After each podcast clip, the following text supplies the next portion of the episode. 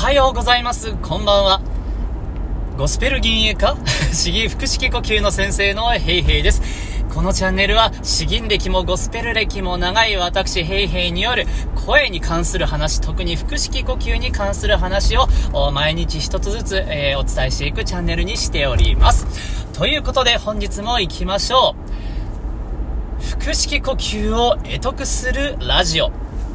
ということで、昨日はですね、えー、昨日は声の解像度を上げようというお話をしました。あなたの声は、えー、お腹から出ているのか、喉から出ているのか、もうどこかの風邪薬の CM みたいなんですけれど、えー、それに合わせてですね、え今度はさらにもう一つ、あなたの声はどこに当てているのか、どこから響かせているか、まあ、あの、出所を昨日はお伝えして、今度は当てどころをお伝えするという話ですね。まあ、多分だいぶ混乱するとは思うんですけれども、あの、できればですね、まあ、こういった話もあるよっていうことで知ってもらえればいいかなと思います。まあ、あの、たくさんお伝えすると僕も正直表現できるほどレベルは高くないので、今回は声をどこにぶつけるか、2つだけお伝えしたいと思います。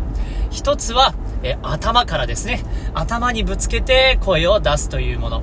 そしてもう一つは、胸とかみぞおちとかですね。え、できるだけ喉よりも低いところ。そこからぶつけて声を出すという、この2つのパターンをお伝えしたいと思います。大抵の、まあ、普通歌を習う、ボイストレーニングをするといった場合はですね、完全にもう頭からのですね。頭ばっかりです。よほどの低音になってくると、まあ、あの、もう少し低めのところからぶつけようかみたいな風に言われるかと思うんですけれども、僕の場合あの、詩吟やってるんでですね、詩吟。詩吟はやはり独特なんですよ。もう、常日頃からもう胸から、胸から出せ、水落ちから出せっていう風に言われます。これあの、勘違いしてほしくないのは、胸呼吸で出せとか、あ喉から出すとか、そういうわけでは決してないんですよね。日本語って難しい。えー、お腹からの声を起点にしつつも、その出た声を胸から出すみたいな。もうめちゃくちゃですね。えー、喉から、喉から普通であれば喉を起点にして口先から声を出すっていうのが当たり前なんですけど、お腹を起点にして胸から出せみたいなもう意味不明なんですよね。意味不明。自分でも言っててよくわかんないんですけど、まあ実際そうなんですよ。まああの、これは聞き分けてもらえればわかるかと思います。あの、声がですね、結構あの、どっしりしているのか、上ずっているのか、えー、まあ、高い、軽くて高いのか、みたいな、そんな感じのイメージの差があるのかなと思います。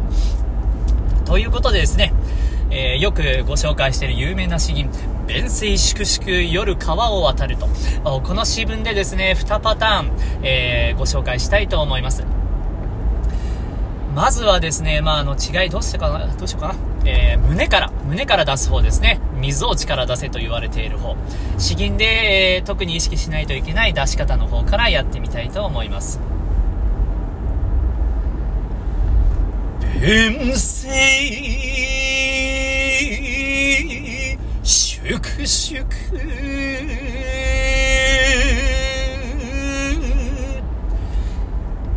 が、えー、胸から出している声ですね。お腹を使いつつも、胸から声がボーンって出てるようなイメージです。胸元ら辺からですね。だいぶ低いイメージです。で、今の同じ音程で、え今度は頭から当てるという感じですね。できるかな？弁声粛々